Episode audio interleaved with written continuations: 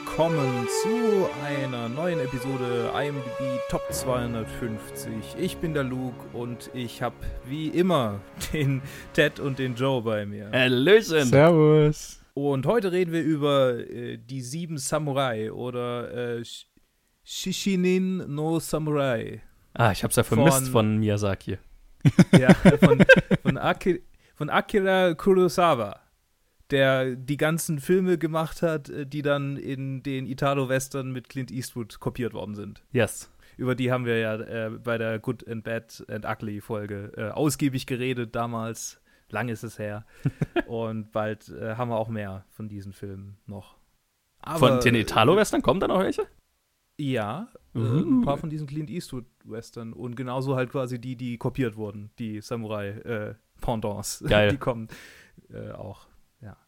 Genau. Äh, Sieben Samurai, ein, ein äh, Film aus dem Jahr 1954. Endlich mal wieder was richtig Altes hier. Yes. Und noch dazu was mega Langes. Oh mein Gott. ja, so lange Stunden.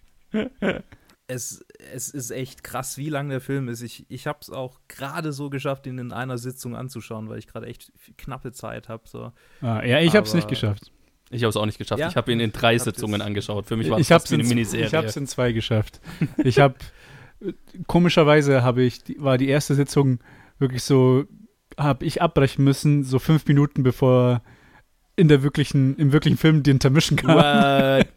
Und dann, hast du das nächste Mal gestartet und so Come on! Oh, ja, hab ich gestartet, war so fünf Minuten und dann noch mal so fünf bis zehn Minuten Intermission. ich so, okay. Und dann ging der Film weiter.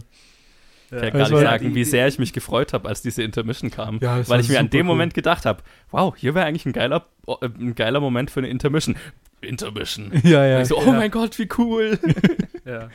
Es war halt vollkommen witzig, dass sie es drin gelassen haben. Einfach so, ja, das ist die Originalfassung und die bleibt so. Ja, das war halt auch damals so. Das, ja, ja. Das ist, ich hatte es nur gewundert, dass die dann so kurz war. Ich habe dann so eine Viertel bis 20, Viertelstunde, 20 Minuten erwartet oder so. Das war dann, ich glaube, so 10 Minuten, nicht mal. Ja. Gerade so, dass man noch schnell aufs Klo rennen kann. Ah, es war aber super gut. Ja. Vor allem halt, weil der Score so genial ist in diesem Film und dann mhm. einfach Intermission die ganze Zeit die Musik durchzuhören mhm. war. Fuck, jetzt hatte ich die letzten Tage immer dieses das Hauptthema als Album und jetzt fällt es mir nicht mehr ein. Aber äh, das, äh, der Score ist auch, äh, der, der hat mich sehr an äh, hier Ding erinnert. Gott, ich habe kürzlich einen Film angeguckt. Hier, Akira habe ich kürzlich angeguckt. Und Akira, äh, der Soundtrack von Akira ist so klassische japanische Instrumente und klassische japanische äh, Musik äh, vermischt mit äh, elektronischen Elementen, so ein 80er-Jahre-Style. Äh, mhm. Und diese, diese klassischen Elemente, die habe ich hier, die waren hier halt auch so natürlich drin, weil es mhm. ja original gehalten ist. Ja. Ne? Und äh, ja, da hatte ich mich sehr drüber gefreut, über, über den Score. Ja, und worüber ich mich auch gefreut habe, war einfach das, die großartigen schauspielerischen Leistungen von allen irgendwie, die da, die da involviert waren. Äh, vor allem von Toshiro Mifune, der äh, den, den wahnsinnigen, beinahe wahnsinnigen, nicht wirklich Samurai. Das heißt hier beinahe. So Outlaw spielt, ja. Ähm, äh, namens äh, Ki, sag mal, Kikshio, Kikusio, Kikusio vermutlich. Sure. Und der eigentlich von vornherein gar nicht geplant war. Was? Wusstet ihr das? Nee. nee. Eigentlich, waren, eigentlich waren sechs Samurai geplant. Und äh, der Regisseur war dann irgendwann unzufrieden, äh, Kurosawa, und meinte irgendwie, die sind alle so ernsthaft, wir brauchen jetzt einen, oder die sind halt alle irgendwie so ein bisschen, naja, samey, alle, alle so, ja, äh, wir brauchen einen, der das ein bisschen aufmischt. Mhm und hat dann äh, automatisch an Toshiro Mifune gedacht, mit dem er vorhin schon zusammengearbeitet hat in anderen Filmen, ja. äh, die wir unter anderem hier dann auch noch behandeln werden. Ach echt? Cool. Äh, vielleicht, ich bin mir nicht ganz also sicher. Also Yojimbo ist wahrscheinlich irgendwo, ne? Genau, Yojimbo. Aber der aber kam der erst danach. danach. Ja. Der, der, der, war danach. Ja, vor Sieben Samurai war, war ein anderer, mit dem er, in dem er mit ihm zusammengearbeitet hat. Auf jeden Fall hat er halt an den gedacht und hat ihn eingeladen ans Set, äh, als sie dann so die ersten paar Takes gemacht haben und äh, hat ihn einfach improvisieren lassen, weil er nicht im Skript drin war. Und ein Großteil der Szenen ist halt einfach von ihm irgendwie, ja, geh halt hin und äh, raste ein bisschen aus. Und die Backstory, die haben sie ihm nach und nach dann so gemeinsam angedichtet. Okay, wie viel Koks hat Toshiro Mifune genommen. Ich glaube, der Typ hat einfach eine riesige Energie. Okay. Und solche Leute, also solche Stereotypen, äh, Charakterstereotypen findet man auch gerade im Anime immer mal wieder. So total over-the-top-Leute, die, die unglaublich überspitzt dargestellt sind. Ich glaube, das ist einfach so ein bisschen Stilmittel im japanischen Medien, äh, in der japanischen Medien- und Erzähllandschaft. Okay, äh, ich, ich war sehr fasziniert davon. Ich fand ihn, ich fand ihn super, ich aber ich war, ich war die ganze Zeit so, Jesus Christ. Ja, ja, ja. Du bist so, du bist so richtig und so, ah, das ist ein Period Piece und dann bist ja. du richtig drin und dann, wenn er kommt und dann er immer wieder so, so, oh, wo bin ich denn hier? Das ist irgendwie so, Separate ja, Reality. Ja. Er, ist, er, lebt so in, einer, in seiner ganz eigenen Welt, wo keiner verhält sich nur ansatzweise wie er, aber er ist so vollkommen er selber. Ja, das erste Mal, wo ich mir so gedacht habe, ha, okay, das wird eine interessante Dynamik war, wo der dann, na, wo die auf dem Weg zum Dorf sind und er in dem, dann halt eigentlich nackt in dem im Fluss rumwartet und sich einen Fisch fängt und ja, isst ja. und so weiter. Ja, und so halt so voll ein auf Koks Gollum macht. und ja. Also ich sehe gerade, er hat irgendwie in zehn Projekten von Kurosawa mitgearbeitet, bis da, bis, bis Sieben Samurai kam. Die, die haben einfach, das war die goldene Zeit des japanischen Kinos ja. zu der Zeit auch. Echt ernsthaft, sagen. weil dann hatten sie ja noch einen Haufen Projekte dann danach, weil Sieben ja. Samurai war doch der erste Samurai-Film. Da fing es an, ja. da fing es wirklich an, so, so mit, mit und äh, Sieben Samurai war die erste riesige Produktion, genau. Sorry, ich wollte dich nicht unterbrechen. Oh, nee, ich bin gerade so, ich weiß so viel über den Film, deshalb will ich alles Du hast dich so informiert. Das Einzige, was ich, weil ich habe den Film zu Ende geschaut auf Criterion und mhm. dann hat direkt das Commentary mit dem Film nochmal gestartet ja. und ich habe so die ersten zehn Minuten davon mal angeschaut, wie halt so einer über den Film redet und hat da auch gemeint, so ja, so, äh, das ist halt das allererste Samurai-Projekt, also das ist sein allererster Samurai-Film, den er gemacht ja. hat. Und dass das halt dann schon so, so ein monumentales Werk wurde, ist halt richtig beeindruckend. Und ja. dann daraus sind halt dann, mhm. ich weiß nicht, wie viele er dann noch gemacht hat. Vor allem mit Mifune, wie viele Samurai-Filme er dann noch, noch gemacht hat, der Kurosawa. Das ist eine gute Frage. 40 oder sowas. ich meine, ich weiß nur, der, der, der Charakter Yojimbo, den er ja später in einem Kurosawa-Film gespielt hat, der hat ja im Prinzip eine ganz, ist ja ein, ganzes Franchise, ja. das sich um den Charakter dreht. Ah, okay. Ja. Quasi so wie Clint Eastwood als der einsame Cowboy. Ja. Der genau. quasi einfach so ein Charakter, der in zehn Filmen aufteilt, äh, auftaucht. So ein bisschen auch Mad Max-mäßig, der einfach ja. immer wieder so eine random andere Geschichte erlebt. So.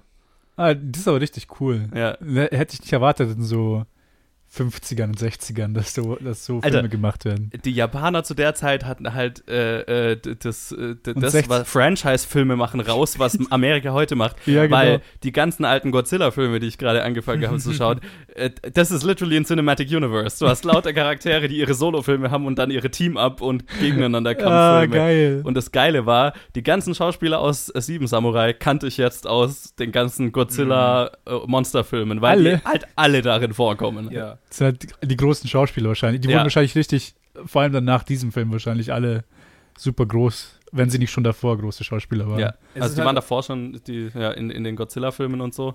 Moment, oder danach? Äh, ich weiß gar nicht mehr. Danach. Auf jeden Fall, das Lustige ist halt, dass meine Letterbox-Statistik jetzt so, die meist, meine meistgeschauten Schauspieler sind halt so zehn von, äh, acht von zehn sind halt äh, diese selben acht japanischen Schauspieler, die in literally jedem einzelnen Film vorkommen, den alten japanischen Film vorkommen, den ich jetzt geschaut habe in letzter Zeit. Sehr geil. Das liegt, das ja. liegt unter anderem auch daran, dass das äh, die Produktionsfirma Toho ist und Toho ja. hat quasi alle Filme einfach, also alle großen Filme, äh, japanischen Filme damals gemacht. So Toho ist, ja. ah, was okay. irgendwie die Ufer zu äh, Prä- und während Nazi-Zeit war, was Hollywood in den USA ist.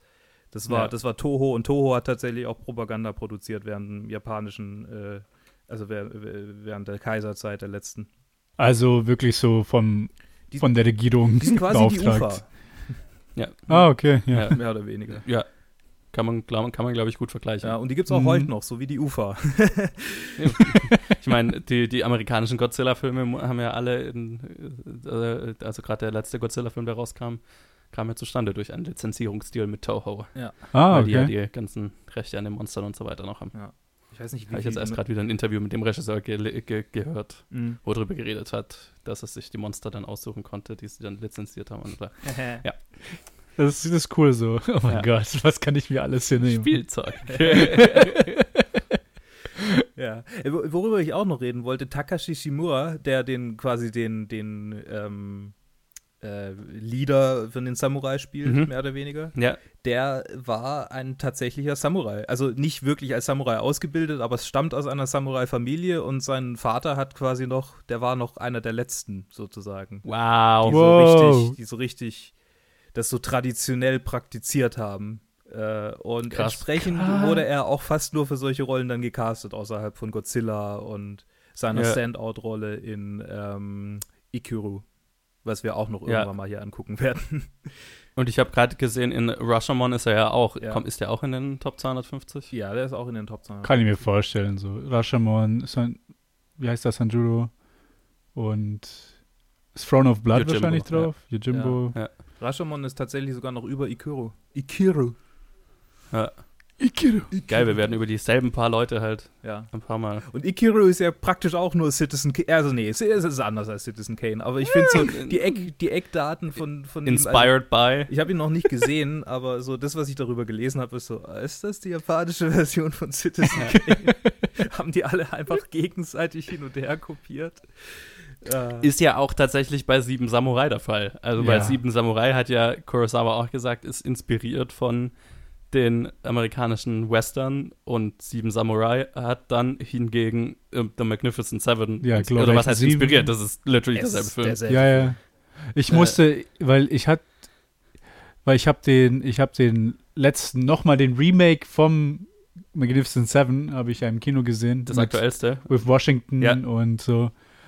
Und ich musste die ganze Zeit die Charaktere kamen mit zurück, weil ich habe da immer so, so kleinere Parallelen gesehen mhm. zwischen zwischen äh, ein paar von diesen Charakteren. Natürlich hat man dann den, die Unterschiede waren da, natürlich war es differenzierter. Ja. So, wenn du, wenn du Chris Pratt in dem Film hast, dann wird er nicht wie einer, nicht wirklich wie ein Charakter sein, den man in den 50er Jahren irgendwie gesehen hat. Aber es war richtig lustig, das so die, die Parallelen zu sehen zwischen diesen beiden Filmen, ja. also im Hinterkopf zu behalten. Voll. Ja. Ich müsste jetzt den Original Magnificent Seven nochmal schauen. Das den Original habe ich nie gesehen. gesehen hab.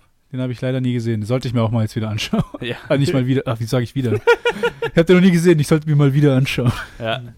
Noch was, was äh, dieser Film inspiriert hat. Also allgemein Kurosawa-Filme haben ja George Lucas extrem inspiriert mhm. und mhm. haben einen riesen Einfluss auf Star Wars. Und vielleicht ist euch aufgefallen, die schönen Wischübergänge, die Kurosawa macht. Stimmt. Das ist der Grund, warum die Star Wars-Filme diese Wischblenden haben. Ah. Oh, also dass das der Grund ist. Ah, ja. das ist cool, weil das ist mir aufgefallen. Ich habe an Star Wars gedacht, als ich so ein paar von genau, denen gesehen habe. Da kommen die her. Ich so richtig, so richtig ich dachte mal so, oh, oldschool. Ja, ja. Und, und Star Wars soll ja auch, also war ja die Idee, das ist quasi ein, ein ein Western oder ein Samurai-Film im Weltall halt einfach. Ja. Ah, okay. Ich meine, mit was Typen mit Schwertern und die ja. sehr strikte äh, Tradition verfolgen ja. und so weiter. Ja. Also. Ah, interessant, interessant, weil ähm, du hattest mir vor einer Zeit dieses ähm, das Buch da ausgeliehen über diesen Editor. Ähm, wie hieß der? Ja, Walter Murch. Walter Murch der auch mit Lucas und mit Volt Coppola zusammengearbeitet mhm. hat. Und der hat, der hat quasi gemeint, dass Star Wars daraus entstanden ist, dass George Lucas äh, zuerst, äh, zuerst Apocalypse Now hätte machen sollen. Ah, ja, ja, genau. Aber das mhm. konnte er dann nicht, weil ja. er das Funding nicht bekommen hat und dann quasi hat er Apocalypse Now, quasi Vietnam und USA, quasi USA äh, war in dem Fall dann die Empire ja. und Vietnam waren die Rebellen. Ja hat er quasi das Konzept in diesen Film reingeschickt. Und dann halt noch, dann kam halt die Samurai-Influencer und alles. Genau, das, das und cool. eigentlich, eigentlich wollte er ja Flash Gordon mal machen. Ah, ja. Und das hat er auch nicht bekommen. Und dann wollte er quasi seine eigene Version von einem Campy Space Adventure machen und diese ganzen Einflüsse. Das ist alles, was Star Wars ergeben hat. Mhm. Das ist sehr cool. ist, diese ganzen Zufälle, wie da alles zusammenfließt, Geil, ne? super cool. Ja. Und ist alles irgendwo drin und deswegen ist es so gut. Mhm. So viel, über das ich reden wollte. Äh, Fang einfach irgendwo an. Ich fange irgendwo an. Ähm, interessant ist ja auch, dass der, der Regisseur, also Kurosawa, so weit ging, dass er das komplette Dorf, äh, dem kompletten Dorf quasi so eine Art Stammbaum gegeben hat und äh, alle Charaktere irgendwie dann Verbindungen zueinander hatten. Also äh, wow. quasi alle Extras Krass. hatten dann so eine mhm. Liste, von, nach der sie wussten, okay, wer ist es verwandt mit wem und wer ist mit wem verheiratet. Also so, so eine richtige, die haben einfach so ein, quasi so ein Dorf einfach konzeptioniert. Ah, jetzt wo du gerade über mega viel Auf, das ist, Aufwand. Ja, ja. Ah, jetzt wo du gerade über das Dorf redest, ja. ist mir gerade aufgefallen, dass wir vielleicht mal vielleicht ein bisschen den Plot erwähnen, so, erwähnen sollten. Keine Ahnung, wir reden hier nie wirklich über den Plot. Ich, ich weiß, nein, es ist mir aufgefallen. ich denke so, ja. ah, weil wir, wir, steigen halt in, in, diesen Episoden steigen wir direkt ein und reden über irgendwas. halt, hä, was? Ja, ich habe diesen Film noch nie gesehen. Ich finde das ganz nett eigentlich mal das ein bisschen aufzu, aufzu, unser übliches Schema ein bisschen aufzulockern. Aber klar, wir können natürlich über den Plot reden. Da können wir äh, so eine kleine, kleine, kleine Zusammenfassung von, ja, von den Leuten, die es nicht wissen. uns doch mal, Ted. Also, im Prinzip spielt es was im so gefühlt 15., 16. Jahrhundert 16. Japan, Jahrhundert, ja. wo, wo es gerade viel, äh, viel Krieg in, überall gibt und viele Samurai einfach sich zusammentun in Bändern und einfach nur rumziehen als Räuber. Mhm. Und dann geht es halt einfach nur um ein bestimmtes Dorf, das sich jetzt halt gegen diese Bande von Räubern halt schützen will. Und die einzige Lösung, die sie sehen, ist halt, andere Samurai zu fragen und so, drauf ja. zu hoffen, drauf mhm. zu beten, dass halt, dass sie quasi wirklich so, äh, wirklich solche Ehrenmänner sind, dass sie auch helfen werden, ohne irgendwelche Belohnungen, irgendwelche großen Belohnungen. Also nur, nur durch Verpflegung bezahlt sozusagen. Genau, nur durch Essen. Und dann ja ist halt so ein großer Teil vom Film, wenn man sich überlegt, ist eigentlich erstmal die Suche, die Rekrutierung. Es ist ein, ein die Länge eines normalen Films ist das Zusammentrommeln ja, von den sieben Samurai. Das ist ein 90-Minuten-Feature. Ja. Einfach ja. das Zusammentrommeln. Und dann kommen sie halt dann an, die sieben Leute sind aufge also die sieben Samurai sind halt aufgesammelt und dann sind sie im Dorf und bereiten halt das Dorf darauf vor, gegen die Räuber halt sich verteidigen zu können. Und dann der zweite Teil vom Film im Prinzip die, ist die relativ kurze Vorbereitung und dann eine sehr lange, sehr lange Gewaltakte, wo die Räuber versuchen, versuchen das Dorf zu stürmen. Belagerung sozusagen. Genau. Ja. Und dann ein sehr, sehr, sehr, sehr trauriges Ende. Ja. Was halt sehr, also traurig, eher, sehr me melancholisch, mhm. kann man sagen. Was mich aber auch schon, das hat mich getroffen. Bittersüß. Ja. Äh, was ich noch sagen wollte, die, die zeitliche, also die Epoche, in der das spielt, die äh, Sengoku-Epoche, ist davon geprägt, dass sie letztendlich sich ähnlich entwickelt hat wie die deutsche Kleinstaaterei zu einer ähnlichen Zeit. Äh, nämlich, dass ah, es einen ah. Kaiser gab, der schon noch irgendwie ähm, der, das Oberhaupt des Staates war, aber weil es keinerlei, keinerlei Infrastruktur gab, um genug finanzielle Mittel zusammenzutragen aus dem, aus dem Land und dass er, da er auch nicht die Möglichkeit hatte, eine große Armee dadurch äh, aufzubauen, hat er faktisch keine wirkliche Macht und überall haben sich dann diese Warlords, äh, also Shogune heißen die, mhm. ähm, äh, da, quasi so ein Stück Land halt genommen und mit ihren Armeen darüber regiert. Also ein bisschen wie während dem 30-jährigen Krieg so ein, ein, wenig und kurz, also kurz vor dem mhm. 30-jährigen Krieg und kurz danach. Und ich finde es interessant, solche Parallelen zu, zu finden in der Geschichte. Ja, voll. Ja. Und, ja, das ähm, ist echt interessant. Das ging dann über in die Edo-Epoche, die dann einen der, ein, eines der größten Wirtschaftswachstümer äh, hervorbrachten, äh, so irgendwie jenseits von Europa in der Zeit. Zumindest mhm. also zu, der, zu den Jahren. Es ist eigentlich die perfekte Zeit für so, ein, für so einen Film, so, so politische Unruhen und dann auch so äh, ein bisschen Zeitenwandel. Äh, vielleicht lasse ich mich dadurch zu sehr inspirieren oder da, dazu jetzt zu sehr inspirieren durch diesen Tom Cruise-Film, aber wenn da irgendwie Gewehre auftauchen, dann denke ich gleich schon irgendwie daran, so, okay, die Samurai sind jetzt halt auch nicht mehr so lang äh, so mhm. dominant. Ja. Äh, weil es kommen bald die Briten und dann sieht das alles ganz anders aus bei euch. Naja, obwohl, ja. ich meine, Tom Cruise-Film, der spielt doch gute so 200, 300 Jahre später oder ja, so 18. Das stimmt, Jahrhundert. Das stimmt, schon, das stimmt schon. Aber so die. 18. Ja, 19. Klar, ja, die Waffen sieht man ja auch in dem Film, die Waffen. Nee, ich war super überrascht. Ja. Ich war super überrascht, weil die haben dann, weil zuerst hat man ja keine Waffen gesehen ja. und dann im Sub erwähnen da Leute Muskets und ich jetzt, was? Kann das sein? Mhm. Ja, ja. Und auf einmal schießt er dann eigentlich so, hä, was passiert hier gerade? Das ist nicht mein Film, das ist nicht mein Samurai-Film. Ich dachte, das artet ja gleich aus, wie bei, bei, wie bei Last Samurai, wie bei Tom Cruise, wo dieses Schnellschussgewehr am Ende kommt. Mhm. Es kam zum Glück nicht. Nein, das also, ist äh, zu früh äh, Arkebusen gab es schon am Anfang des 15. Jahrhunderts in, in ja, Europa. Ich, ich, ich, wusste, dass China relativ früh ja, ja, genau. das alles entwickelt hat. Ich wusste ja nicht, dass es schon auch nach Japan mhm. gekommen ist. Also Zwangsläufig, weil die haben sich ja, also die Japaner haben ja die Chinesen irgendwie gefühlt alle 100 Jahre mal äh, überfallen. Ja, stimmt. Ja. Außer irgendwie in einer Epoche, wo sie sich komplett ein, eingeigelt haben und einfach niemanden reingelassen haben in die Insel. Also, so, einfach irgendwie 100 Jahre komplett isoliert waren von allem. Und dann haben sie mal wieder so eine, äh, so eine kleine äh, Wikinger-Raubfahrt gestartet. Es ist schon, also die haben so viel, die haben so viel versucht zu erobern von diesem, von dieser kleinen Insel aus. Ich finde das schon echt krass, wie viel da. Ja. Äh, japanische Geschichte war schon immer ein Steckenpferd von mir. Mhm. Übrigens, äh, weil du vorhin Godzilla erwähnt hast, Joe. Ja, ja. Die wurden ja ziemlich parallel produziert sogar, die beiden. Ja. Filme. Und die waren dazu in der Lage, Toho fast an den Rand der äh, finanziellen, ähm, äh, des finanziellen Bankrotts zu bringen. Okay. Weil beide krass übers Budget rüber sind. Also Sieben Samurai oh hat dann das Budget vervierfacht letztlich.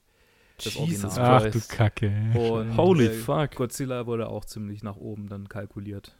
Ja. Und nur dadurch, dass sie dann so wahnsinnig viel eingespielt haben, konnte überhaupt Toho überleben. Krass. Ja. Ja, ich meine, da haben sie halt mal zwei absolute Klassiker auf einen Schlag produziert. Ja, ja. Aber meine Fresse, ja. Ja, ja bei, bei, kaum was gekostet eigentlich aus unserer Sicht. Also irgendwie zwei Millionen war, glaube ich, das Budget dann. Naja, ich meine, wenn du das jetzt mal mit Inflation nach oben rechnest, dann. Ja, ja, aber in den USA haben die, haben die Filme da, zu der Zeit auch schon mehr gekostet. Ja, klar, aber Hollywood, Golden Age of Hollywood kannst du auch nicht vergleichen mit ja, dann japanischer Filmindustrie. Das stimmt schon. Ja, und, und, so viel mehr haben die amerikanischen Filme auch nicht gekostet. Ja, jetzt auch keine 50 Millionen ausgegeben. Oder? Ja, nee, das, das, ist auch keine 20, auch keine, also 10 vielleicht oder so mal. Ja, aber das ist ja schon fünfmal mehr. Ja. Ist, ja, ist schon eine Vervielfachung, stimmt, stimmt schon. Aber, ja. Wenn du es mit Marvel vergleichst, ist es natürlich beides zu vernachlässigen, aber. Wie gesagt, Inflation muss man mit einberechnen und ja, dann ist es eben äh, ist ganz andere. Sogar vergleichbar. Hattet ihr eigentlich den Film schon mal gesehen vorher? Nee, das war mein allererstes Mal. Ah, und das ist auch, auch mein allererster Kurosawa-Film. Ah. Bei mir war es nicht der erste Kurosawa-Film, ich habe Yojimbo schon gesehen, aber es war auch das erste Mal äh, Sieben Samurai. Einzig und allein deswegen, weil er dreieinhalb Stunden lang ist. ja. Und ich brauche immer irgend, also jetzt war ich quasi gezwungen und äh, wie gesagt, das, ich konnte ihn jetzt halt auch nicht in einem Durchgang anschauen, einfach weil ich keine Zeit hatte. Ja, mhm. ja. Ähm, das habe ich, ja, keine Ahnung.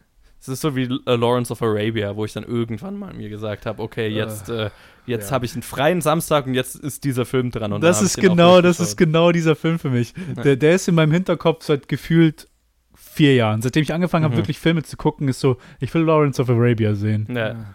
Also und dann so, ja. dieser Film ist zu lang, ich kann mich einfach nicht hinhocken und ihn wirklich ja. anfangen. Das ist das Problem.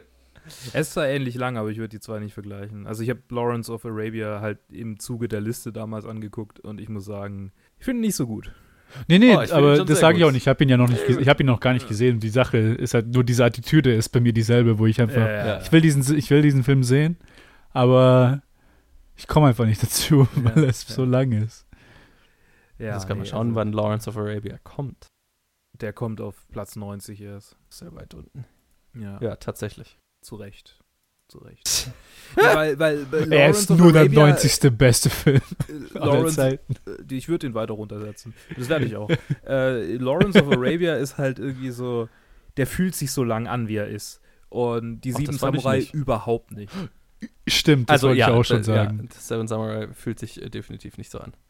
Wir reden dann bei Lords of Arabia. Ja, ja, ja, sorry, sorry. Weil der Vergleich gerade aufkam. Und ich find, ja, ja ähm, nee, nee, ist schon, ist schon, ist schon. Ja, ja. Äh, nee, er fühlt sich wirklich mega kurz an. Das, das ist verrückt. Ja, ich kann das jetzt nicht beurteilen, einfach weil ich ihn in drei. Ja. drei ja, okay, drei Sitzungen. Ja. ja, aber ich habe so, ich habe zwei Sitzungen gesehen, was relativ bei der Hälfte war, wie gesagt, weil, bei der Intermission. Und ich konnte einfach also es kam mir einfach nicht vor wie dreieinhalb Stunden, also mhm. bei weitem nicht. Vor allem dann noch, vor allem die zweite Hälfte. Die erste Hälfte ist natürlich ein bisschen langsamer, weil ja. es halt das Recruiting ist. Mhm. Aber die zweite Hälfte ist halt für mich, das ist, obwohl es die Hälfte von dem Spielfilm ist, hat sich für mich halt richtig angefühlt. Mhm. Was halt super beeindruckend ist. Ja. Dass man sowas schafft. Vor allem, wenn es, vor allem bei einem Film, der vor über 60 Jahren rauskam. Was man auch man erwarten an so vielen Elementen. Ja, ja, ich fand ihn so, ich fand ihn so modern. Ja, und, das, so, nicht, ja. nicht modern, aber zeitlos. Ja. Auf eine Weise. Und das, das was, was der Aspekt, der für mich der zeitloseste war, war wirklich der Score. Irgendwie. Ich hatte das Gefühl, mit ein bisschen, bisschen Änderung nur, das könnte bei einem Film heute, so ein Score könnte einfach nur heute, heutzutage rauskommen. Mhm, bei einem ja. ähnlich epischen Film, der vielleicht in Japan spielen, wenn das, wenn der Score kommen würde, das wird, wird überhaupt nicht komisch klingen oder so. Mhm. Ja. Im Boah, Vergleich dazu, was man sonst gerne, so aus den 40ern, 50ern so kennt. Ja, das stimmt. Ich würde voll gerne eine modern orchestrierte Version von dem Score hören. Muss mal schauen, ob es das gibt. Ah, das Weil jetzt, wo ich beim letzten Godzilla das, die ganzen alten Godzilla-Themen in mhm. moderner Orchestrierung gehört habe und da schon so, oh, äh, ja, das, das würde ich gerne hören. Krass, ja, das wäre schon. Nee, also dieser Film ist, ich, ich glaube, das habe ich auf Letterbox aufgeschrieben, das ist für mich einer dieser wenigen, wo du jahrelang, also wo du schon seitdem man über Filme weiß, über den man gehypt wird, mhm. Mhm. Halt Sieben Samurai ist halt ein besten Film aller Zeiten und dann, wo du, dann schaut man ihn sich an und dann hat er für mich eigentlich alles, also hat er sich wirklich, diese Erwartungen hat er alle erfüllt. Ich war nicht enttäuscht, als ich diesen Film gesehen habe, obwohl er so krass gehypt war für, für mich. Ja, ja, in, interessant. Nee, das hat er bei mir auch. Also ich bin ziemlich begeistert von dem Film. Ich habe es gerade überlegt, weil bei Yojimbo hat es mir total geholfen, dass ich vorher wusste, was der Plot ist, zumindest so ungefähr. Mhm. Ich glaube, das hätte ich jetzt hier. Ich, ich habe gerade versucht zu überlegen, ob ich das, ob, ob das hier einen Unterschied gemacht hat jetzt für mich, dass ich halt wusste, worum es geht und dadurch, dass ich halt Magnificent Seven gesehen habe, eigentlich den gesamten Plot des Films im Prinzip kannte. Ähm, aber ich glaube, der hätte sich auch so äh, ganz organisch, äh, ganz easy angefühlt. Ähm, aber ja, ich, ich war auch ziemlich begeistert von dem. Ähm, einfach auch, weil er sich, ja, wie du schon gesagt hast, so zeitlos, so modern anfühlt. Die Charaktere fühlen sich so greifbar noch an, was ja nicht immer so gegeben ist für so einen alten Film oder mhm. einen alten Film auch noch aus einem anderen Land, das, äh, das man vielleicht nicht so gut kennt. Ähm, das hat mir total gut gefallen, ähm, dass wirklich diese ganze Gruppe an Leuten, wobei ein, einen Samurai, bei dem erinnere ich mich nicht mehr so wirklich, was dem seine Charakterzeichnung war, aber ich glaube, der ist auch relativ früh gestorben.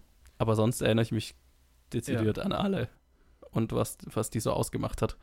Ähm, und das war eine überraschend unterhaltsame Gruppe an Leuten. Und ich meine, Toshiro Mifune war halt einfach wack, wacky. auf eine gute Art und Weise. Muss ich das so vorstellen, wenn, wie er da gecastet wurde, im Vergleich zu, im Vergleich zu den ersten Samurai, die, die im Cast waren. So als ob halt mittendrin einfach, keine Ahnung, Jetzt nicht Nicolas Cage oder so, die Magnificent Seven kommt, ah. aber irgendwas so in die Richtung halt dann seine, Schon, ja. seine typische Leistung halt abliefert. Ja. Improvisier mal, wir wollten so einen Charakter so und so haben hier. Es gibt nicht over the top genug. so hatte ich das ungefähr das Gefühl. So out, out of place und dann so richtig im Kontrast zu den anderen Charakteren vor allem. Ja. Als ob er halt da reinkommen würde. Ja, das ist schon, ist schon, schon heftig irgendwie. Und, und sein Charakter ist ja auch einer, der der so generell einfach in jeglicher Hinsicht der totale Außenseiter ist, weil er nicht mal weiß, wo er wirklich herkommt. Also wie mhm. er, er wirklich so, so er ist ja. quasi ein Waisenjunge. Und, und die anderen sind ja alle so, ja, ich komme da und daher und ich bin Samurai und ja. Und ich meine, er hat auch den, den besten Moment im Film, würde ich mal fast sagen, ist seine, ja. seine Rede, wo er da mit diesen Rüstungen dann ankommt. Ja, ja, ja definitiv. Ja, ja, und, und wo, wo er in einer Rede äh, quasi zwei Twists äh, äh, verkündet. Oder zumindest halt, äh, habe ich zweimal gedacht, oh, es geht in eine bestimmte Richtung und dann wurde es doch auf den Kopf gestellt. Ja. Mhm. Die war schon sehr gut. Ja. Und ist auch mit so ein Teil davon, warum, warum dieses Film sich relevant, also das heißt relevanter, aber äh, zeitgemäßer oder zeitloser anfühlt. Dadurch, mhm. dass es nicht nur, also blöd gesagt, eine äh, ne coole Western-Story ist mit ein paar Badasses verteidigen die Stadt. Punkt. Was auch unterhaltsam sein kann, aber ich meine, der Film fühlt sich so an und ist, also ist ja auch so, dass er einfach viel zu sagen hat, viel so ein, so ein gesellschaftliches Bild dieser Zeit abzeichnen kann, was interessant ist. Ähm, und, und die Elemente hat, die einen guten Badasses verteidigen die Stadt äh, äh, Film ausmachen. Mit ja. ins, in, inklusive einem, einem Antagonisten, der halt einfach äh, eine Augenklappe trägt und so ja. die Karikatur von einem, von einem äh, bösen äh, Banditengegner äh, ist sozusagen. Ja, ja. Was ich so lustig fand. Die Augenklappe war echt lustig. das ist so ja. geil. Ja. Okay, ich hab's verstanden. Dankeschön. er ist der Böse. Äh, ja, aber es ist. Mhm. Ah, nee, sag du, Luke. äh, es, ist, es ist schon interessant, wie, wie corny bestimmte Elemente sind. Also gerade so, so die, die Kämpfe am Anfang denkt man sich so, okay, ich sehe halt, dass ihr gerade irgendwie so einen Stock jemand anderem in den Bauch gehauen habt und damit ja. ist gut, wenn überhaupt. Und irgendwann gewöhnt man sich dran und dann, dann beginnt man das einfach zu akzeptieren, als okay, so ist diese Welt halt. Oder diese ganzen, diese, diese Glatzen von den Leuten, wo man halt so eindeutig den Rand sieht. Mhm. So, es ist halt alles so ein bisschen dated, aber, aber ja. es, es, verliert irgendwann so ein bisschen den, den, äh, den Rost und man, man lässt sich drauf ein. Also ich zumindest habe mich drauf einlassen. Ja, das können. hat bei mir auch gut funktioniert. Was bei mir tatsächlich da geholfen hat, ist, dass die halt mit Samurai-Schwertern rumhantieren. Ja. Und das ja eh schon so ein Klischee ist, dass so, so in, in Filmen so, uh, wenn du, jemand wird mit einem Samurai-Schwert geschnitten und du siehst die Wunde erst nicht und die, ja, so, ne, genau. deswegen, ja. wenn die da mit einem Samurai-Schwert aneinander vorbeihauen und dann kippt halt einer um, dann ist es so, uh, yeah. so in einem, in, in einem heutzutage gorigeren Film würde der jetzt einfach auseinanderfallen oder so. so ja, ja. Cut. Und dadurch, dass, also das hat gut funktioniert, wenn die dann mit ihren, die Bauern mit ihren äh, äh Speeren dann rumhantiert haben, dann sah es ein bisschen, äh, äh, war es ein bisschen offensichtlicher, aber mit den Schwertern hat es tatsächlich gut für mich funktioniert. Auch weil halt die Kämpfe, finde ich, sehr realistisch wirken. So, mhm. weil es nicht so übertriebene Choreos sind, sondern es ist halt einfach wenn, wenn Gewalt passiert, dann ist sie immer kurz und schnell und äh, schnell wieder vorbei so.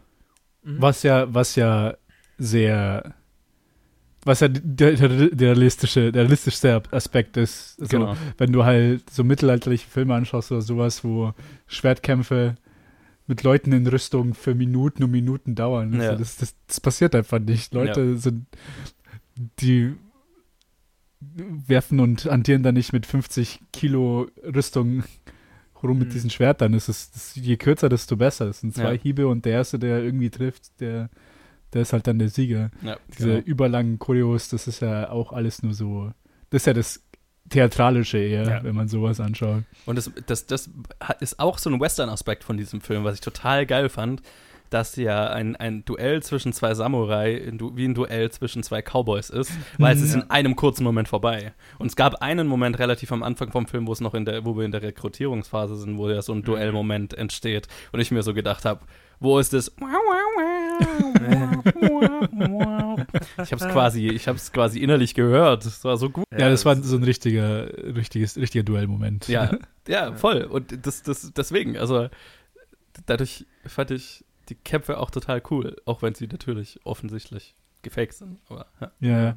Was mir geholfen hat, war halt vor allem komischerweise war es Mifune mit seiner Performance, der mhm. das halt so ein bisschen alles ins Theatralische gezogen hat. Ja. Und deswegen habe ich dann wirklich nicht wirklich, also ich habe wirklich nicht drauf geachtet, ist jetzt die Gewalt realistisch oder nicht, wieso ist da kein Blut? So mhm. diese, diese, diese Kritik-Sachen von, ah, es sieht so offensichtlich, so, die tun sich nicht weh und es ist so fake. Ich habe das Gefühl, es ist so, ja, aber das ist am Punkt vorbei. Das mhm. ist, es geht ja nicht darum, dass jemand stirbt. Der stirbt und okay, es geht darum, dass, dass man Ende runtertickt, wie viele Räuber man halt umgebracht hat. Es ja. geht nicht darum, dass jeder, jeder Tod epic ausschaut oder so. Ja. Oder super gory ist oder sowas.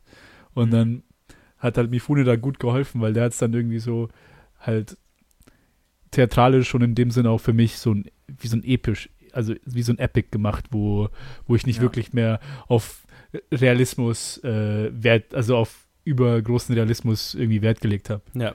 Und dann das umso mehr jetzt irgendwie umso mehr es mir gefallen hat. Dann und es ging ja auch viel mehr um den Aufbau. Ne? Also der Aufbau ja. hat für mich total gut funktioniert. Vor allem dann auch so, wir hatten hier auch wie diese eine Game of Thrones Episode, so diese, die letzte Nacht vor der, vor der entscheidenden Schlacht und alle sind nervös und alle mhm. und, und viele schicksalhafte Momente passieren und so weiter.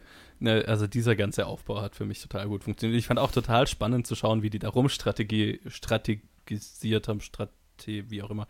Ähm, und dann so, ja, und hier, die, da verbarrikadieren wir, da fluten wir das Feld und dann die müssen ihre Häuser evakuieren und dann reißen wir die Brücke ein und bla. Mhm. Äh, und dann konzentrieren wir den Angriff auf die, hier auf diese Seite und so, das fand ich cool. Lustigerweise hatte ich dann nie so das Gefühl, dass die verlieren konnten, aber ich meine, das hängt doch wahrscheinlich davon ab, dass ich einfach weiß, wie es ausgeht ungefähr. Ja, ja wahrscheinlich. Ähm, deswegen, so die Stakes haben sich jetzt für mich nie so riesig angefühlt. Mhm. Ähm, sondern es war mehr so, ich hatte Spaß damit, denen dabei zuzuschauen, wie sie diese Banditen killen, weil relativ schnell waren sie ja in der Überzahl dann. Aber ja, das hat nicht weniger episch gemacht, sag ich mal. Mhm, mhm. Ja, und die, gerade diese Epik finde ich, find ich so interessant, weil es ja eigentlich ein mega kleiner Scale ist. So. Es ist ein Dorf von 100 ja. Leuten, das sich gegen irgendwie 30 Banditen verteidigt mit der Hilfe von ja. sieben ja. Leuten.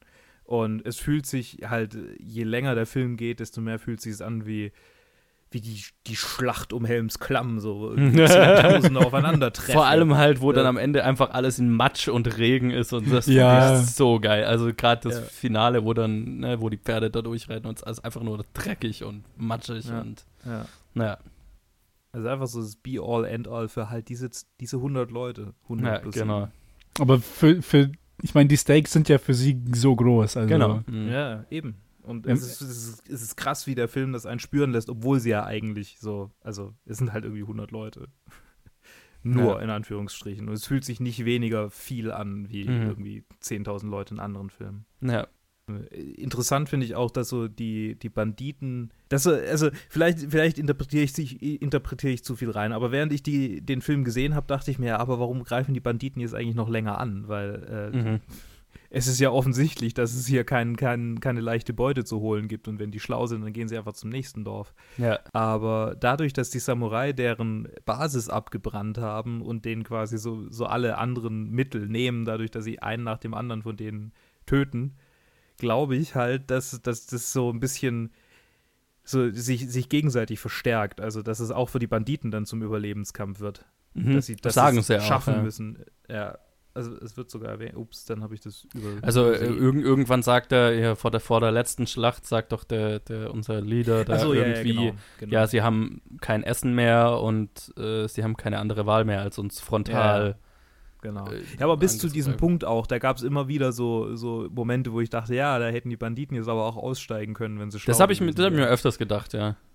ja. Das stimmt. Ich meine, ein paar von denen haben es ja versucht und wurden dann wegen ja. Desertion wurden sie stimmt erschossen. Wieder, ja. mhm. Stimmt. Oh, stimmt, ja. Ja, aber ich meine, der Anführer von denen war dann halt wahrscheinlich nicht sonderlich schlau. oder, halt, oder halt einfach zu stolz. Äh, einfach, auch, ja. Dass, äh, ja, gut. Stolz, Stolz ist halt auch ein großes Thema in diesem Film, natürlich. Also, ja. Wie, wie soll es auch anders sein?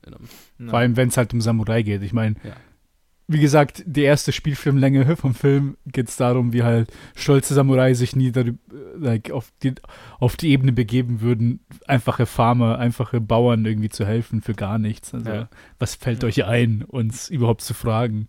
Ja, ja, voll. Mhm. Wie fandet ihr denn die Love Story in dem Film? Der Epoche angemessen. Also 50er Jahre zum einen, aber auch äh, 16. Jahrhundert zum anderen. es passt in beide Mindsets rein. Ich fand's interessant, vor allem das zum Ende hin, dass quasi die Samurai die Frauen noch verteidigen, das Mädchen, quasi von wegen, es ist verständlich, dass es passiert ist, morgen mhm. könnte es alles das war, vorbei sein. Das war ein guter Moment, weil da habe ich mir kurz so gedacht, ja, ja, uh, weil der Vater so ist halt, weil das, die Sache ist halt, dass auch die japanische Kultur halt auch sehr patriarchal ist. Mhm. Und dann vor allem, wenn man sich überlegt, halt in den 50er Jahren, wie das dort war. Mhm. Vor allem halt, ich meine, schau dir den Film an, was sind die Speaking Roles für Frauen? Das ist halt diese eine Love Interest und dann diese eine Oma halt und das war's. Ja, das war's. Ja.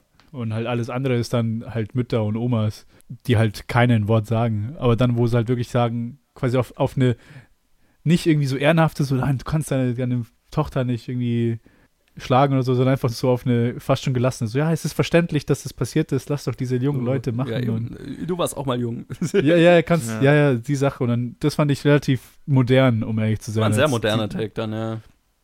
Ja, wo halt der Rest, man, man sieht halt klar, dass halt dieser eine Vater halt sehr halt sehr shit ist.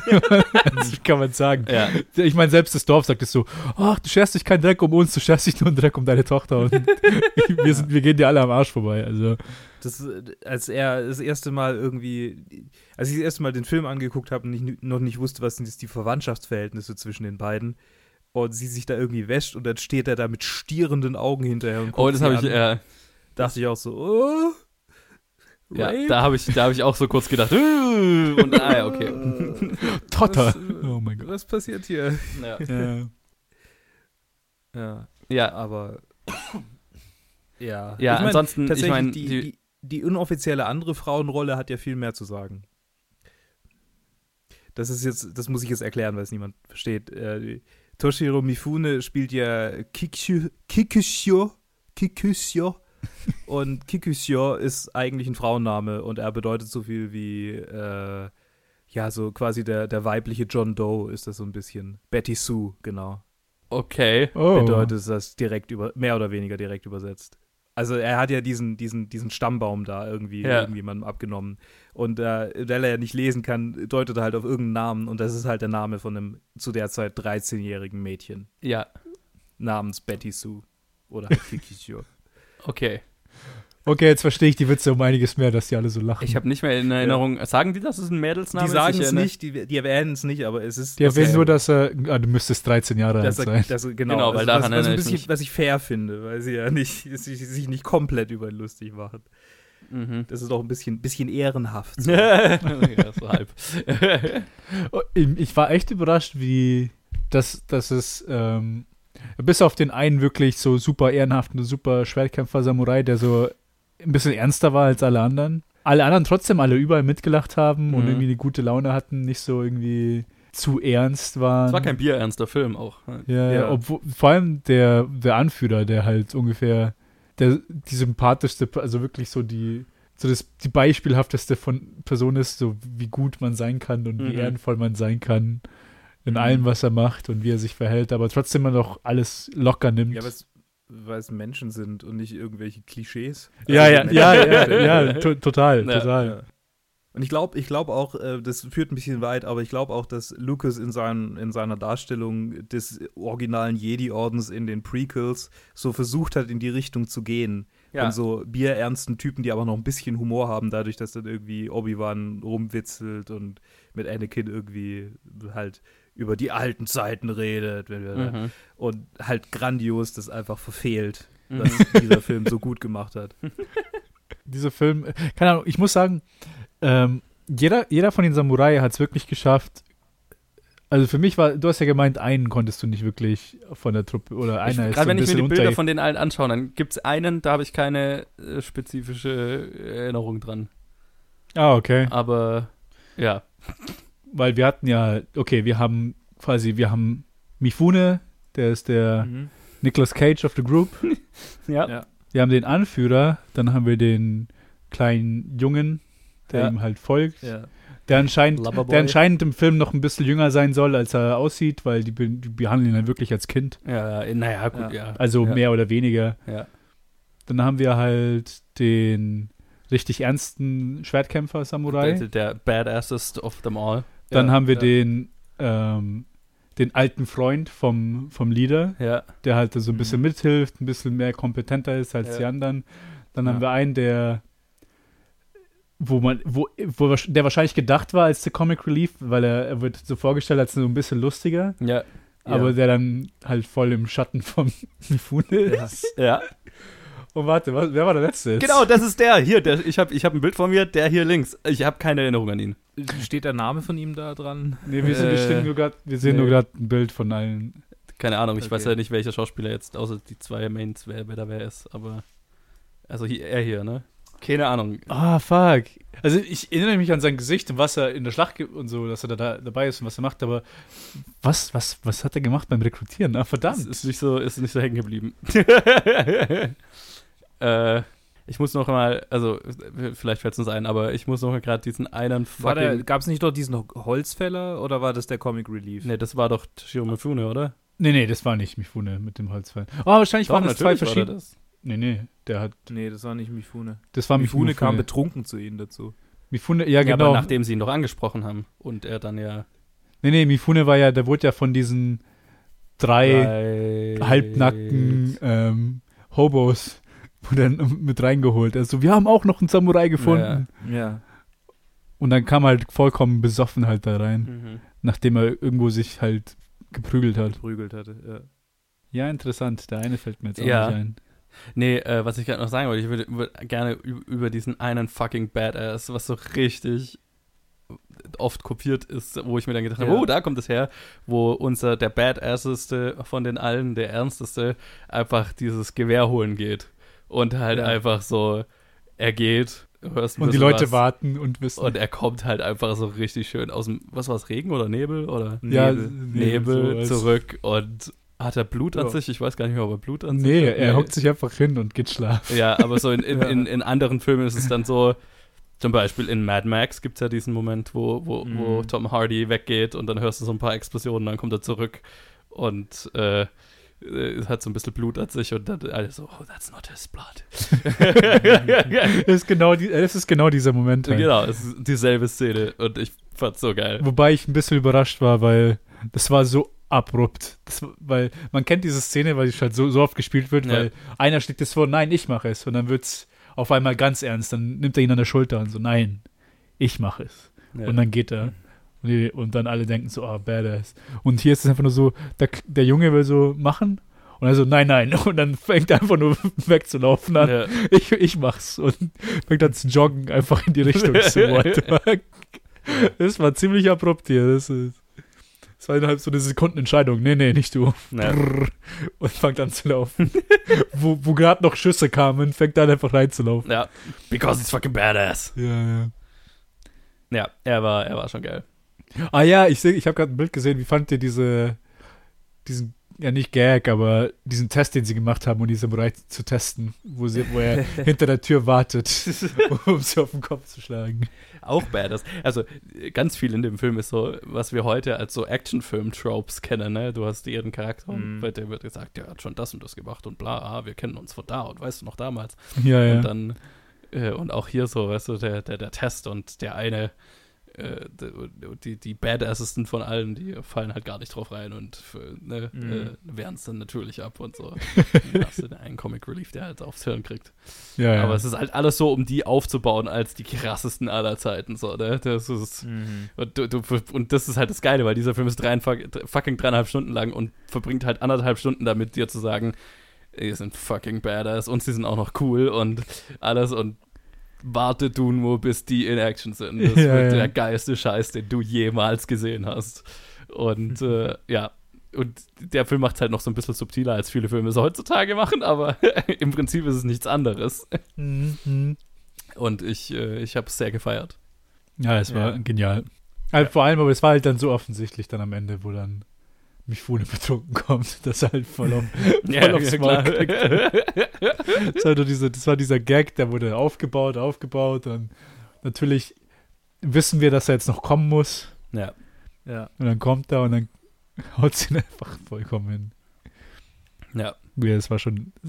Ah, nee, guck mal, ich sehe gerade hier, der, der Holzfäller-Typ, das ist äh, der, der Kumpeltyp von dem Leader. Ach, der Kumpel war das. Ah, okay, okay, okay. Na, dann weiß ich immer noch nicht, woher der. Aber der Typ, der ihn da anspricht, das ist doch der, an den ich mich nicht erinnere. Ich dachte, es wäre andersrum. Verdammt. ja, hatte ich auch gedacht. Nee, nee, ich weiß, der Holzfäller-Typ ist so, wo sie sagen, wenn harte Zeiten kommen, dann ist es gut, den zu haben. Ja. Und das ist der Erste, der stirbt. Ja. Weil dann sagt der Anführer, er wäre gut gewesen, weil jetzt, ja, okay, jetzt die harten Zeiten kommen erst jetzt. Los, äh, genau. Ich finde auch keine Bilder mit dem. Alter, was ist. Ja, ich finde es auch, ich finde es interessant, wie, wie sehr Mifune in den Vordergrund gerückt ist, obwohl er eine mhm. spontane Entscheidung war. Ja. Also nicht nur, nicht nur jetzt irgendwie Poster und so, wo er halt der Samurai ist, der halt in der, der halt in der Promotion drin ist, sondern auch generell, dass halt auch wichtig, also wirklich so Plot-Entscheidungen halt bei ihm sind, wo zwei Leute im Prinzip sterben, weil wegen ihm, weil mhm. er von seinem Posten weggeht, weil er halt cool, also nicht cool, aber halt auch so accomplished sein will wie die anderen. Mhm, ja. Und dann deswegen zwei Leute ja. sterben und er halt dann richtig depressiv wird. Ich habe vorhin irgendwo gelesen, dass äh, er selber ist dann für seine beste Rolle also er, erfahren, es war seine beste Rolle und seine Lieblingsrolle in seiner ganzen Filmografie, weil er er selbst sein durfte. oh mein Gott! oh er ist Gott. Nicolas Cage, oh mein Gott! Nicolas, er ist der japanische Nicolas Cage. Aber hey, sein, seine Szenen sind wirklich lustig, Mann. Und ja klar. Die, die, Jokes funktionieren immer noch. Voll unterhaltsam. Vor allem, wenn er sich so über Leute lustig macht. Ich, diese eine Szene ist mir im Kopf geblieben. Das war so ein ganz kurzer Moment, wo, wo er zu wo die Farm, die Bauern gerade mit ihren Sperren halt dastehen in einer mhm. Reihe und er sie halt gerade irgendwie berattert und irgendwas sagt. Ja. Und der eine kaut halt irgendwie auf Gras rum oder was auch, ja. was auch immer. Und dann so, hör auf rumzukauen und so. er so in seinem Mund so ein paar Mal ja. und ahmt ihn so nach und ist, der Typ ist einfach super komischer Comedic Actor irgendwie. Ja. Also richtig gut gemacht. Ja, das, habe ich halt, ich habe mir halt die ganze Zeit gedacht, oh, ich hatte so, ich habe so viel Spaß mit dem Charakter, aber meine Fresse, ich will nicht wissen, was der Schauspieler alles geschnupft hat in der Zeit. Aber vielleicht war er einfach nur so, aber es, ja. Nee, ich finde es absolut klasse und äh, ich will einfach die ganzen, jetzt, wo ich mich dazu gebracht habe, jetzt das den endlich anzuschauen, Sieben Samurai, will ich auch die ganzen anderen Kurosawa-Filme sehen. Mhm. Ja, auf jeden Fall. Die ganzen anderen, also der also nicht die ganz, also nicht alle anderen, aber die, die, Gro die, großen, die halt, die man halt immer hört von ihm. Stück ja. für Stück einfach vor. Die großen anderen Samurai-Filme, die er macht. Ich will mir seine, seine im Prinzip seine Shakespeare-Filme anschauen. Mhm. Throne of Blood und mhm. so. Und dann Tokyo Story ist ja auch ein großer von ihm, der in ja, modernen ja. Japan spielt. Äh, modernen zu der Zeit. Uh, ja, man will halt, man, ja. man hat diese Erwartungen von, von, dem, von dem Film und von dem Regisseur, über den man schon so viel gehört hat. Vor allem, vor allem halt ich, der seine Filme noch nicht gesehen hat, aber der trotzdem irgendwie so tangentiell, weil man halt Anime viel geschaut hat, auch immer irgendwie, immer mal wieder was von ihm hört. Mhm, mhm. Beides von der Anime-Seite ja. und von der Filmseite, wenn man Filme schaut. Ja. Mhm. Und dass man halt mal da jetzt wirklich anfangen will. Und dass der erste Film halt mich dann wirklich so umhaut, also wie er es auch gemacht hat, äh, ist einfach super geil. Ja. Es ist, ist cool. Es freut mich, dass ihr, dass ihr beide irgendwie als vorher den Film nicht gesehen habt und jetzt beide so, so überzeugt davon seid, dass es, ein, dass es so ein geiler Film ist. Weil, weil ich fand damals, als ich das erste Mal angeguckt habe, auch echt, echt gut. Und mhm. auch jetzt wieder. Ja, also ich fand ihn, ich fand ihn ziemlich fantastisch. Also, aber es ist, das trifft auch so ganz genau meinen Geschmack, ne? so, ein, so ein Epos. Mhm. Er ist lang, mhm. ich, ich würde ihn irgendwann gerne unbedingt mal am Stück sehen. also, ne, ich sag's, also ich habe ihn zwar in zwei Sitzungen gesehen ja. und nach der zweiten Sitzung hat das Commentary angefangen mit dem ganzen Film von vorne. Und die ersten zehn Minuten war ich wirklich am Debattieren. Soll ich jetzt einfach nee. nicht nochmal das noch laufen lassen und zuhören und ja. anschauen? Aber dann habe ich es dann doch nicht gemacht. Ja. Mhm. Aber allein den Impuls zu haben, dass man sich das vielleicht nochmal anschaut, die dreieinhalb Stunden, ja. und aus den, aus den dreieinhalb, sieben, sieben Stunden macht. Jesus. Allein, dass der Impuls überhaupt da ist, ist für mich ein Zeichen, dass halt, ja. es halt für mich einfach nur ein 1A-Film ist. Er ist auch wunderschön gedreht, das haben wir noch gar nicht erwähnt. Also ich fand die gerade äh, mhm. wahnsinnig geil gemacht auch. Also da sind manche Shots drin und das ist ja auch in diesem komischen, das ist nicht ganz 4 zu 3, aber es ist so ein ein Format, in dem das im Japan wohl auch bei der alte Godzilla-Film ist, glaube ich, auch so, ähm, mhm. das wohl mhm. viel gedreht wurde, was ich immer gewöhnungsbedürftig finde, aber das wurde hier, fand ich, total geil eingesetzt auch. Absolut. Ähm, so jetzt halt äh, rein vom Framing her und so weiter, da waren Shots drin, da ich gedacht, das ist zu der Zeit nur technisch aber noch nicht möglich gewesen. Oder zumindest sehr aufwendig und deswegen fand ich das sehr beeindruckend. Ja, mhm. und ansonsten äh, werde ich jetzt dann gleich mal googeln, ob es äh, den Soundtrack irgendwie modern aufgenommen gibt. Das fände ich sehr Ja, das wäre wär schon super. Nee, also ich finde es ich find's einfach nur Hammer. Und dann vor allem, ich kann mich wieder an. Ich finde es cool, dass ich die, diese ganzen Bücher vom Joey immer kriege und dann habe ich auch eins gelesen, wo eine, so eine kleine Anekdote von Kurosawa drin ist, glaube ich. Oder vielleicht war das sogar in der Doku, die ich gesehen habe. Wo, wo ihn ein anderer Filmemacher gefragt hat, so, ja, was war deine, was waren deine, war deine Gründe für diesen Shot, für diesen einen Shot aus diesem einen Film? Und er so, ja, halt, wäre ich ein bisschen mehr nach links gewesen, hätte man Tokyo Tower gesehen. Ein bisschen mehr nach rechts hätte man einen Supermarkt gesehen. Ich ja. konnte den nur so schießen. Ja. Und es war halt auch so ein Samurai, halt, Period Piece. Ja, so, ja okay. Das war, glaube ich, in Rushamon, glaube ich, wenn ich mich recht erinnere. Ja, Oder das kann Run, gut sein. Von, einen von denen. Äh, aber das ist, das, das, ich kenne den Quote, deswegen ist das bestimmt in einem von, von den Büchern, ja. das ich ausgeliehen habe. äh, aber ich glaube, ja. ja, das, war, das war von Sidney Lumet bei Making Movies. Ich glaube, er Das kann sein, ja. Geiles Buch übrigens. Ähm, ja, das fand ich auch sehr sympathisch. Das ist halt so. Ähm, äh, oh mein Gott, der ist so ein Genie. Jeder einzelne Shot muss, äh, da muss ein wahnsinniger Genie-Gedankengang dahinter stehen und ganz viel ist halt einfach sehr pragmatisch. Ja, und ja. Es ist halt sehr cool geworden. macht halt das Beste aus der Situation dann immer, in der ja, man ist. Das ist, was Film machen ist. Ja, das ist ein gutes Abschluss. ja, ideal. Dafür bin ich da. Ideal. Ja. Okay, dann würde ich sagen, gehen wir über zu unserem, äh, zu unserer Einordnung. Ja, ich habe das gerade noch nebenher gemacht, weil ich es voll vergessen hatte, das noch zu machen. Äh, willst du dann anfangen? Einfach gleich. Kann ich machen. Ich habe ihn auf Platz 8 gesetzt. Äh, vor, mhm. noch vor One Floor of the Cuckoo's Nest und direkt hinter Pulp Fiction. Okay, dann und, willst du, Luke oder ich? Äh, ja, ich glaube, das war gerade der Delay, der uns, wir haben, glaube ich, fang, du, fang, du, doch an. Weil ich muss gerade auch meine App aufmachen. Also. Ah, okay, dann mache ich weiter. Äh, bei mir ist auf Platz 6 hinter One Flew Over the Cuckoo's Nest und vor Goodfellas. Wow, interessant. Weil ich habe ihn am höchsten gestellt. Uh. Er ist bei mir auf Platz 3. Uh. Vor Schindlers Liste und hinter 12 Angry Men. Wow. Weil ich war wirklich, also, umgehauen von diesem Sehr Film. geil. Das ist schön. Das freut mich sehr. Cool. Dann, äh, das cool. ist ja einfach eine durchweg positive Folge. Ja, ich meine, ja. Und auch viel, viel über den Film. Ja, tatsächlich ja. mal. Ist doch schön. Ja, ausnahmsweise. Ausnahmsweise. Ja. Gewöhnt euch nicht zu sehr dran. Im nächsten werden wir bestimmt wieder ständig abschweifen. Ja.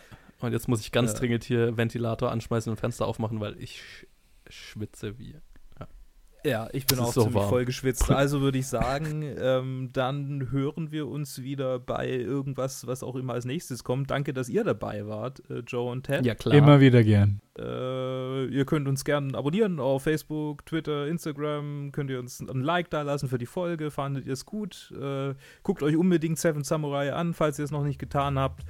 Und ihr bleibt in der Zwischenzeit so verrückt wie Mifune. Sehr schön. Bis nächstes Mal. Ciao.